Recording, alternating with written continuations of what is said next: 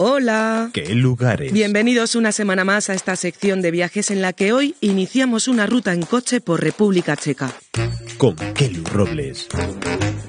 Desde Praga hasta Olomouc, menos de 300 kilómetros en los que conoceremos esa Chequia que existe y brilla más allá de su capital. Materiales sobre la ciudad de Kutná Hora en el idioma inglés. Y eso es Muy bien. Y mi primera parada será en la ciudad de Kutna Hora, a menos de una hora de Praga. ¿Cómo se dice bien tu nombre? ¿Cómo... Ya, mi nombre es un poco complicado en el español. A ver, a Lo ver. que pasa es que mi nombre es Miroslav. Es un típico nombre de los idiomas eslavos porque significa eh, la persona que celebra la paz en- Ah, entre los idiomas eslavos. Pero a mí no me gusta. Ah, vaya. No me- bueno, no- me gusta mi nombre, pero no me gusta que la gente me llame Miroslav porque es demasiado formal y eso. Entonces yo les digo a todo el mundo que me llamen Mira.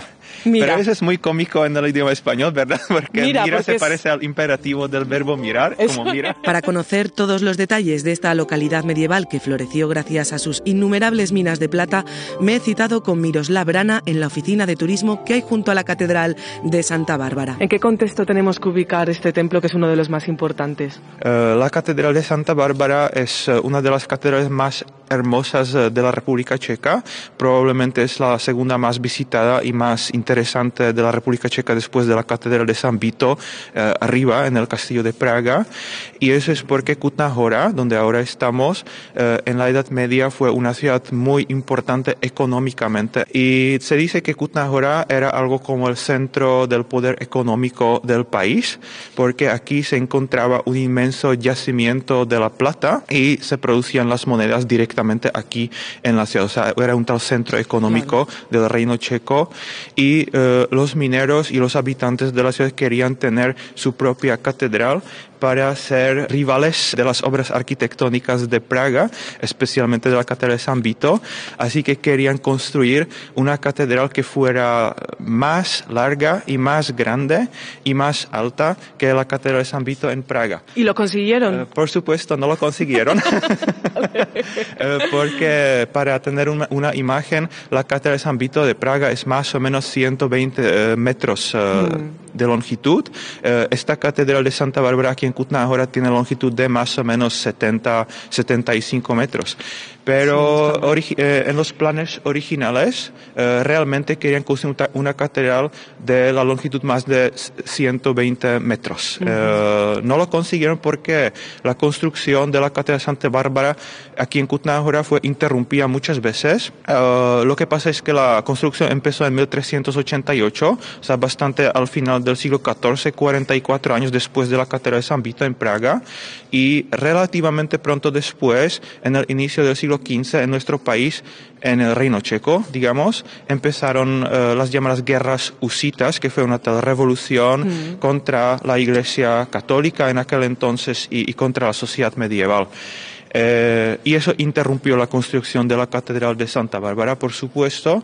Luego siguieron en la construcción los jesuitas, que estuvieron aquí en Kutná ahora más o menos en el siglo XVII, XVIII. Y eh, al final ellos terminaron la construcción de la Catedral de Santa Bárbara en las postrimerías de los siglos XIX y XX, pero ya no consiguieron esa eh, longitud que querían los habitantes y los mineros en la Edad Media aquí en Kutná Hora. Entre muchas otras cosas, aquí se puede ver la verdadera ropa de los mineros. Ellos tenían esta ropa, digamos, en el color blanco en el color blanco eh, porque generalmente la gente cree que lo tenían blanco para que se pudieran ver en las minas, pero eso no era así. Eh, eso es una equivocación porque ellos sea como sea, no podían ver nada en las minas porque tenían eh, una luz eh, tan simple como lo podemos ver exactamente en esta estatua y podían ver en el círculo de mm, como máximo 20 centímetros, 25 centímetros. O sea, no podían ver absolutamente Claro, nada candil, y la ropa totalmente no les servía. ¿Qué significa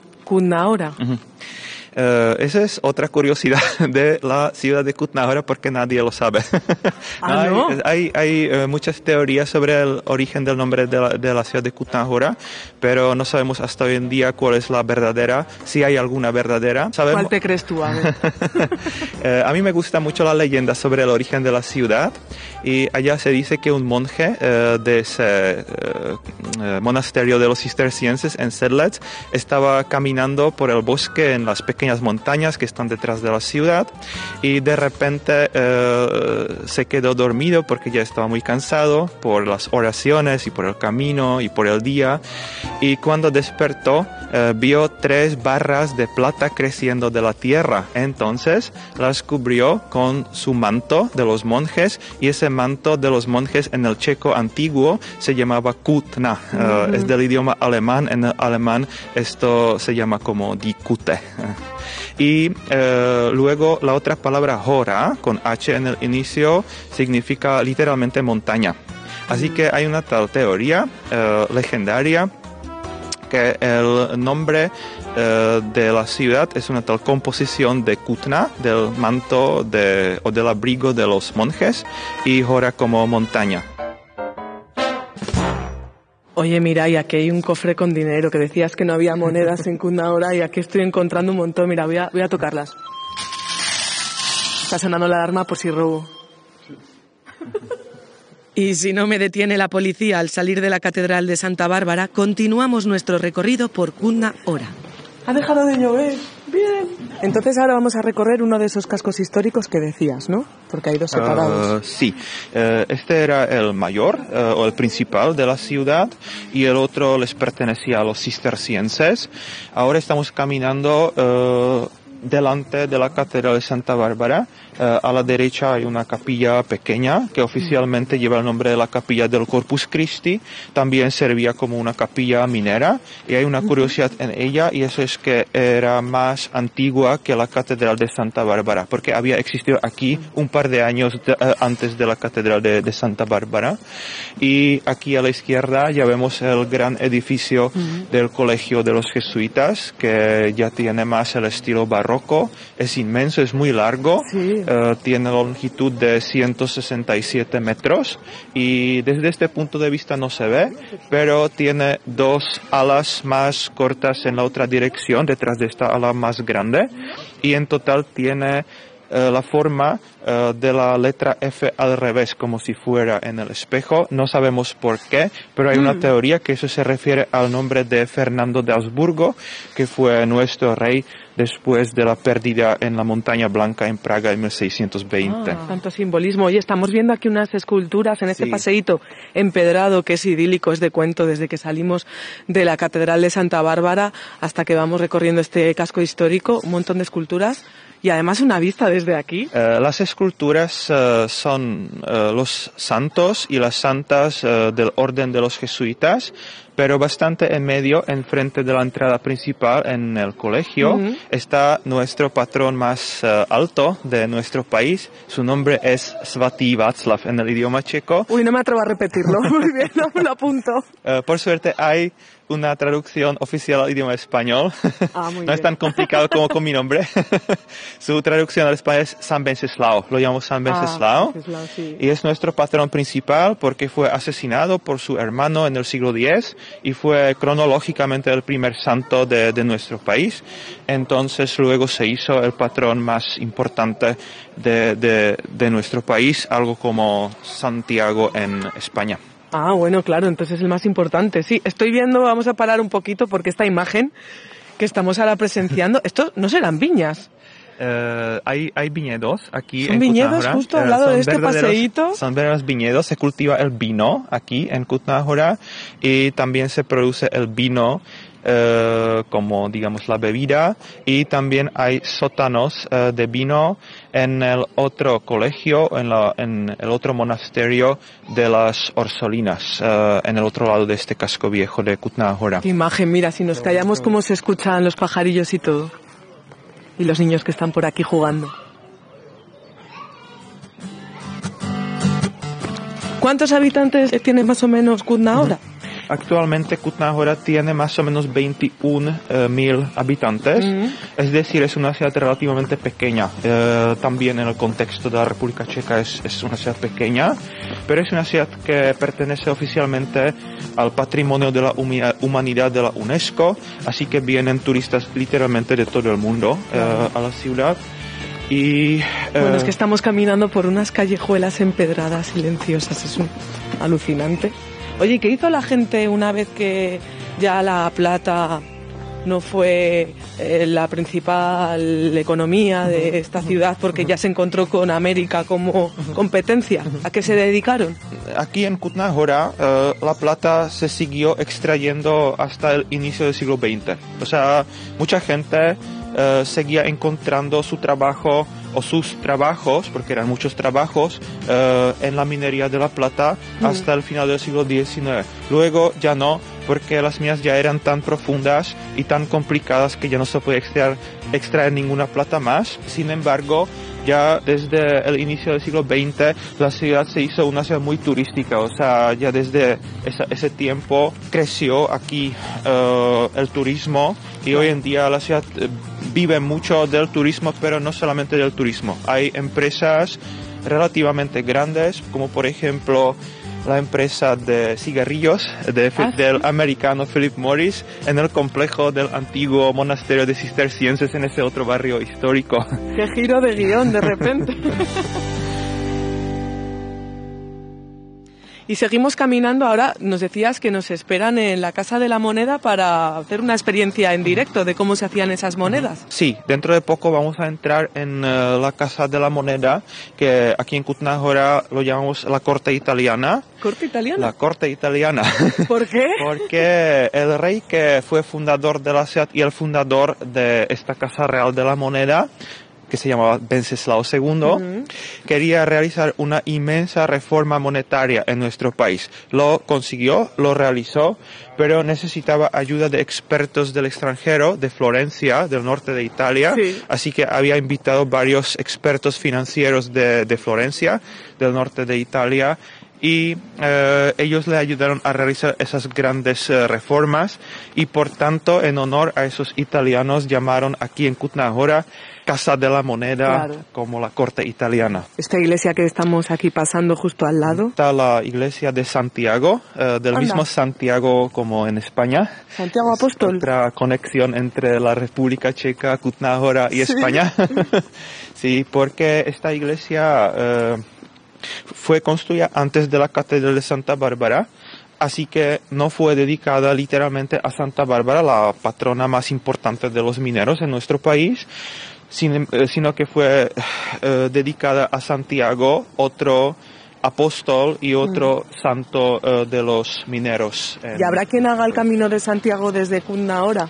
Sí, hay personas que también caminaron o caminan o van a caminar a Santiago de Compostela de Cutnahora, literalmente, caminando. Eh, yo tengo varios, eh, varios amigos que lo realizaron y generalmente empiezan aquí en eh, esta iglesia porque es un gran símbolo. Claro. ¿Cuánto tardarán? No lo sé, no soy capaz de calcular muchísimo. Suenan las campanas en la Casa de la Moneda o junto a ella, porque vamos a esperar para que nos hagan esa demostración de cómo se acuñaban las monedas antiguamente en un patio que es. Carmelo, ¿cómo es este patio? Una maravilla y dos españoles aquí rompiendo la paz de Kutna ahora. Por cierto, nos había contado que esta ruta en carretera por República Checa la ha hecho junto al compañero de Radio y Libertad Digital, Carmelo Jordá. Así que no os perdáis todos los reportajes que irá publicando sobre todos los destinos que estamos descubriendo.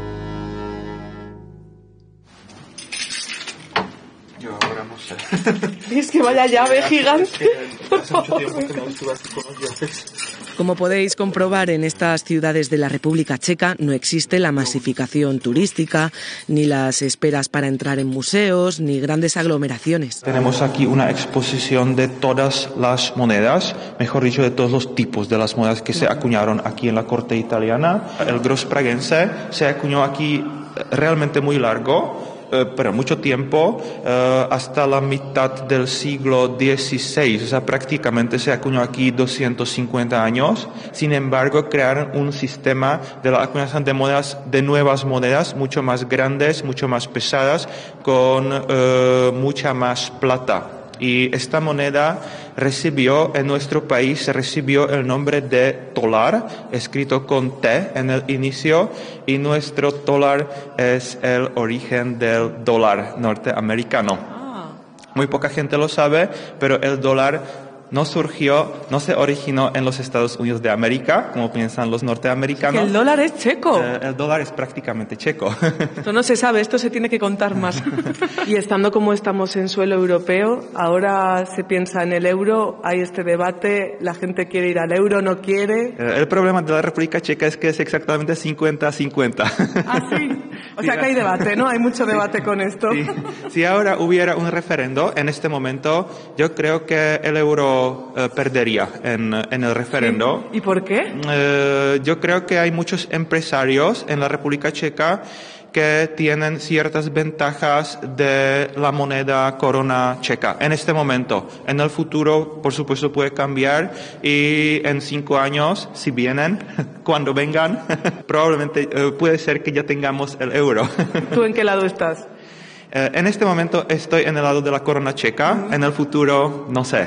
Ya ha llegado el momento de comprobar con nuestras propias manos cómo se acuñaban las monedas. A ver si me voy a cargar la grabadora. por aquí. Yo soy zurda, ¿eh? Entonces, no sé en realidad... o sea, esto era aquí, así. Sí, muy bien. Matricia, Patricia. La marca. Una, dos. Creo que era perfecto. Bueno, bueno, bueno, Carmelo, que nos vamos esta noche de fiesta.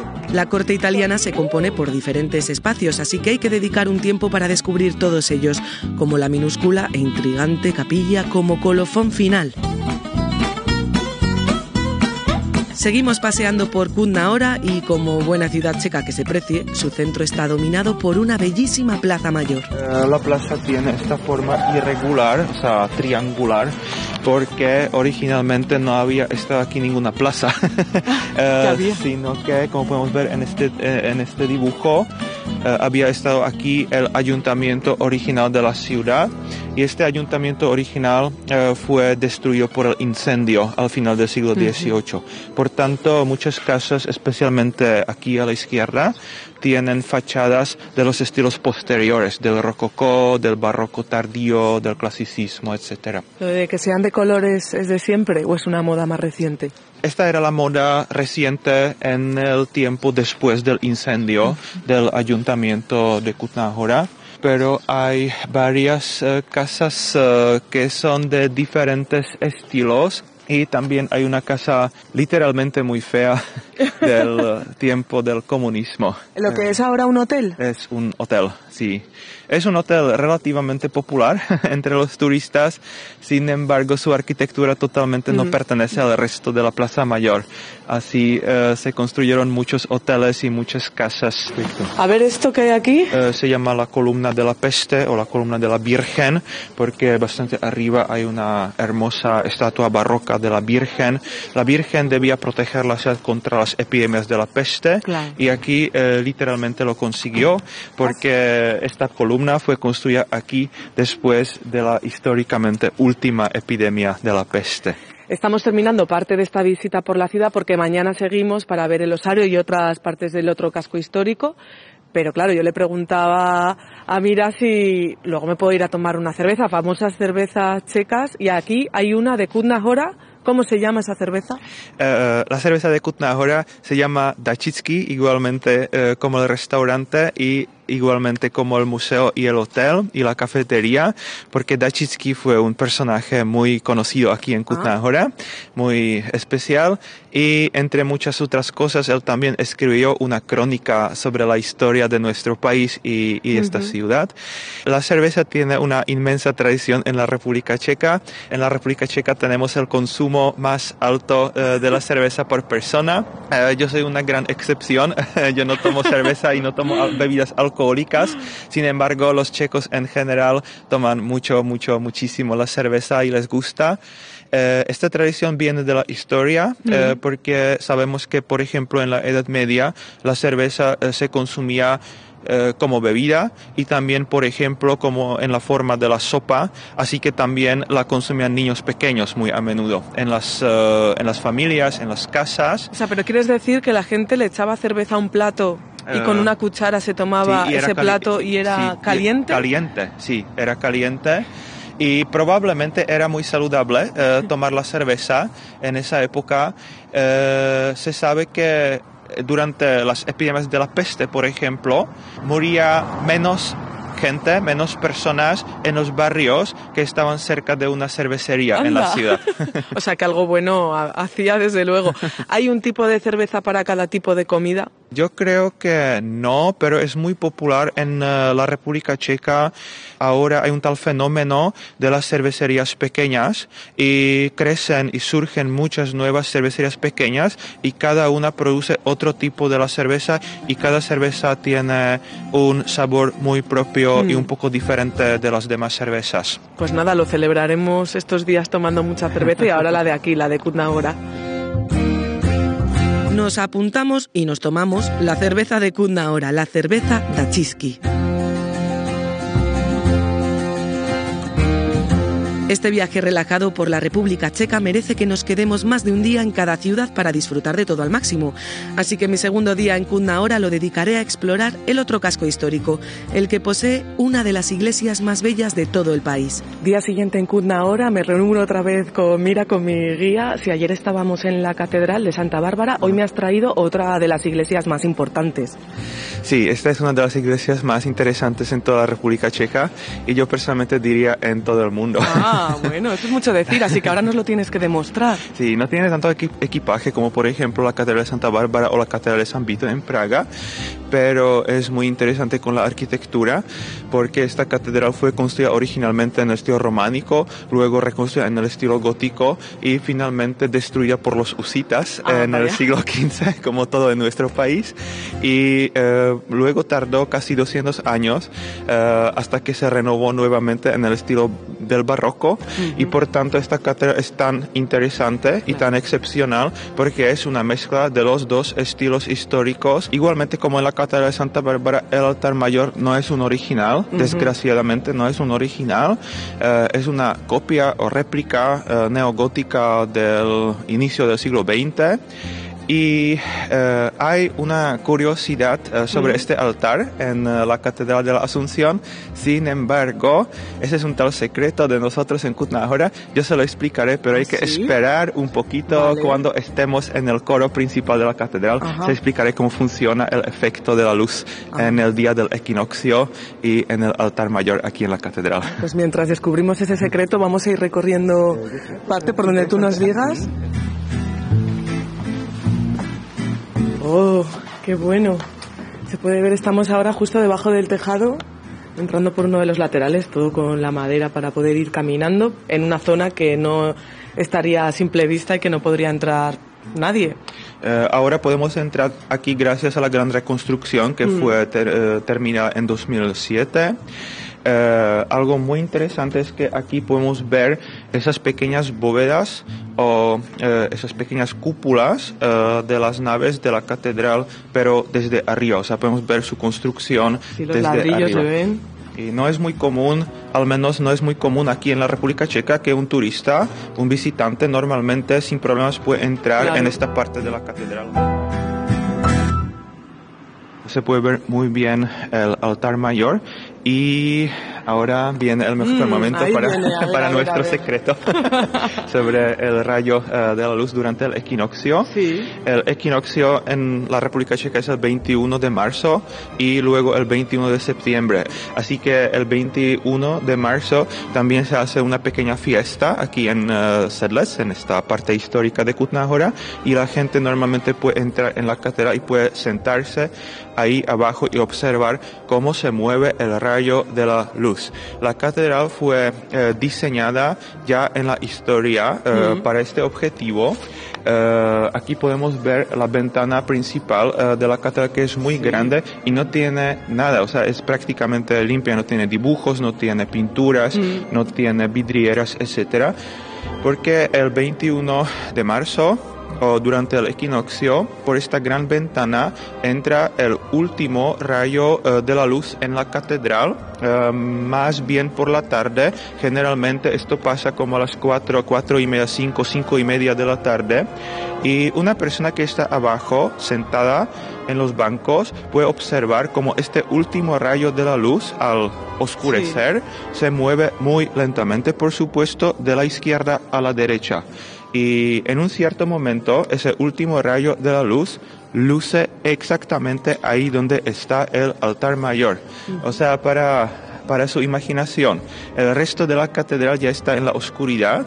Eh, la persona que está abajo solamente puede ver el último rayo de los que entra por esta ventana grande y la ventana, toda la catedral y el altar mayor fueron diseñados exactamente para que tuvieran ese tamaño que ese último rayo de luz luciera en ese altar mayor. Es algo impresionante, yo personalmente lo vi una vez, fue en el año 2007 o 2008, exactamente el primer año después eh, de la apertura, después de la gran reconstrucción de esta catedral. Tuvimos muchísima suerte porque hacía buen tiempo, no como hoy, no llovió. Eh, hacía relativamente calor y sobre todo no había nubes, o sea, se podía ver eh, el sol y eh, fue algo, yo casi diría, espiritual. Sí. Sí. Imagino que eso congregará aquí a muchísima gente aquí dentro que venga esperando ese momento. Eh, sí, hay gente que viene a Kutnahora solamente con este objetivo cuando es el 21 de marzo para que vean este efecto religioso y espiritual. Wow obra maestra del arquitecto Santini. Y atención porque hemos dejado para el final una de las visitas que más llaman la atención de todos los turistas. Aquí no se pueden sacar fotos por respeto y aquí sí vemos a grupos de viajeros que proceden de todo el mundo para contemplar una imagen que nos deja sin aliento. Eh, pues eh, nos estamos acercando lentamente al Osario, que es uno de los monumentos más famosos de Kutná y de toda la República Checa. Hay muchos turistas aquí. Sí, estamos encontrando ya mucha hay gente. mucho interés. Sí. Eh, ahora Entramos como una parte que es un cementerio. Está Ah, junto sí. a una pequeña iglesia. sí, pero el cementerio originalmente era como 10 veces más grande que hoy en día. Eh, es que hay una leyenda sobre su origen y eso es que el abad eh, del monasterio en el siglo XIII fue enviado por nuestro rey al eh, país santo y eh, cuando regresaba eh, trajo una pequeña un pequeño trozo de la tierra eh, de la sagrada de la tumba sagrada Sí, del eh, Golgota, ¿no? del Golgotano, eh, donde se creía que había enterrado aquí, había sido enterrado aquí Jesucristo. Y eh, se cree que colocó este pequeño trozo en el cementerio local y por tanto mucha gente quería ser enterrada aquí, en este cementerio. Había muchas personas, incluso muchos aristócratas de nuestro país, eh, del Reino Checo, que querían ser enterrados aquí. Sin embargo, también se dejaba enterrar aquí la gente, especialmente los aristócratas del extranjero, de los países eh, alemanohablantes como Alemania, Bavaria, Sajonia, Austria, pero hay noticias en las fuentes históricas que también eh, se enterraron aquí personas de Bélgica y de países más lejanos de nuestro país. Ahora estamos entrando en la parte del monasterio ya. Desde luego que hay mucho más interés en ver en el osario que la catedral, porque la catedral no había casi nadie y esto está lleno de gente. Sí, eh, la diferencia es que el osario es una curiosidad, entonces mucha Una curiosidad gente... muy morbosa. Morbosa, sí. Está llena de calaveras, de huesos. Sí. Eh, quiero saber en qué momento pasó de querer ser enterrada la gente aquí a que sus huesos fueran colocados en las paredes del monasterio. Eh, eso pasó como todo en nuestra historia después de las guerras husitas, porque Ah. los husitas eh, destruyeron el monasterio y probablemente también mataron a todos los monjes eh, que estaban aquí en el monasterio. Entonces, después de la catástrofe, durante las guerras husitas, no había nadie en el monasterio. El monasterio estaba vacío y tardaba muchos años y muchas décadas hasta, hasta que se renovó la función del monasterio como monasterio. Entonces, eh, después de las guerras husitas nadie cuidaba el cementerio que estaba fuera de la capilla. No se sabía qué hacer con los restos humanos y con los huesos. Entonces lentamente los huesos se traían o se llevaban a la parte baja o a la parte inferior eh, de la capilla. Luego, es donde estamos ahora, en la parte baja, hemos bajado unas escaleras y cada cornisa, cada arco está repleto de huesos, de calaveras. Se sabe, se ha llegado a contar cuántas personas o cuántos huesos hay aquí dentro. Eh, eso no se sabe exactamente. Eh, porque hay tantos huesos que ni siquiera se pueden contar claro. exactamente. Sin embargo, hay una tal hipótesis, o sea, no se sabe exactamente, pero podemos decir que hay más o menos 50 mil o 60 mil personas. Yo solo quiero decir que eso no significa 60.000 huesos, eso significa huesos de 60.000 cuerpos humanos. Y el por qué hay tanta gente aquí es que los huesos están expuestos aquí en diferentes formas que representan algo. Hay cuatro pirámides en las esquinas, pero también hay otras formas que representan eh, eh, algo especial. Eh, bastante en el centro de la capilla está colgado eh, una lámpara. Sí, como una lámpara o una araña eh, se puede denominar también. Eh, lo más interesante en esta lámpara es que probablemente la hicieron exactamente así para que tuviera ejemplos de todos los huesos que se puede encontrar mm. en el cuerpo humano. Sí, porque no sale ahí calaveras, hay fémures, no puedo distinguir, no sé si son caderas también, cervix bueno, una clase de anatomía pueden dar aquí. Me preguntaba yo, ¿habrá algún hueso que sea de algún famoso, que fuera de algún famoso? Y me decías que sí. Uh, sí, uh, los más famosos uh, están tumbados en la tumba que está en medio de la capilla, debajo de la lámpara. se sabe que ahí en esa tumba están 15 famosos aristócratas en la época medieval. Y hablando de las personas eh, que tienen algunas excepciones, a ver, a ver, eh, eh, en estas vitrinas se pueden ver calaveras que tienen heridas porque son personas que, por ejemplo, fueron heridas durante su vida o son, los, son las calaveras de los guerreros husitas del siglo XV mm. y por porque luchaban en muchas guerras y muy a menudo tenían diferentes heridas. Eh, a veces me preguntan los turistas por qué varias calaveras o varios huesos en general son relativamente pequeños, más pequeños que los huesos de la gente de hoy en día. La explicación es que son huesos del siglo XIII, XIV, XV, o sea, de la Edad Media.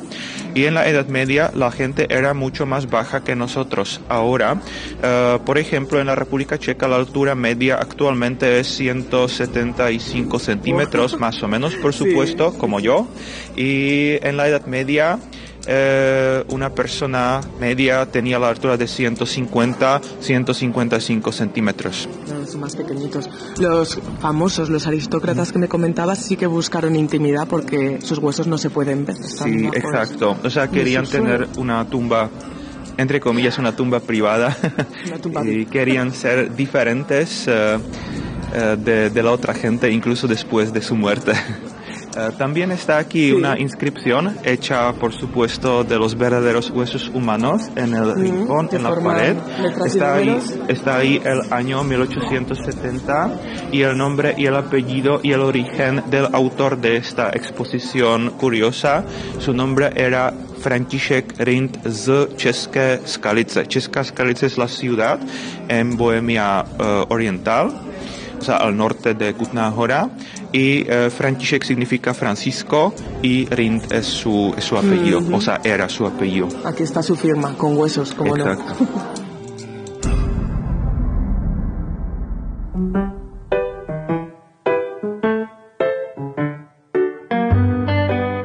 Mira, Miroslav Brana, muchísimas gracias por haber recorrido con nosotros una hora los cascos históricos, iglesias, el osario, todo lo que nos has explicado y esperamos que venga mucha gente a conocer esta ciudad checa. Eh, muchísimas gracias por su visita eh, de todo mi corazón y de todo el corazón de la ciudad de Kutná y cuando tengan tiempo libre están bienvenidos en la ciudad de Kutná Es el mejor destino para pasar vacaciones en la República Checa. Muchísimas gracias, de verdad. Muchísimas gracias a ti, Miroslav Brana, por guiarnos en nuestra primera parada checa en este recorrido que hemos iniciado desde la radio y para todos vosotros aquí, en qué lugares. Os espero la semana que viene para conocer Olomouc, un cofre hecho ciudad que alberga joyas barrocas, renacentistas, góticas y un reloj astronómico tan peculiar como el de Praga. Hasta la semana que viene. Adiós. Suscríbete al podcast Qué lugares en todas las aplicaciones en la web de Es Radio y de Libertad Digital.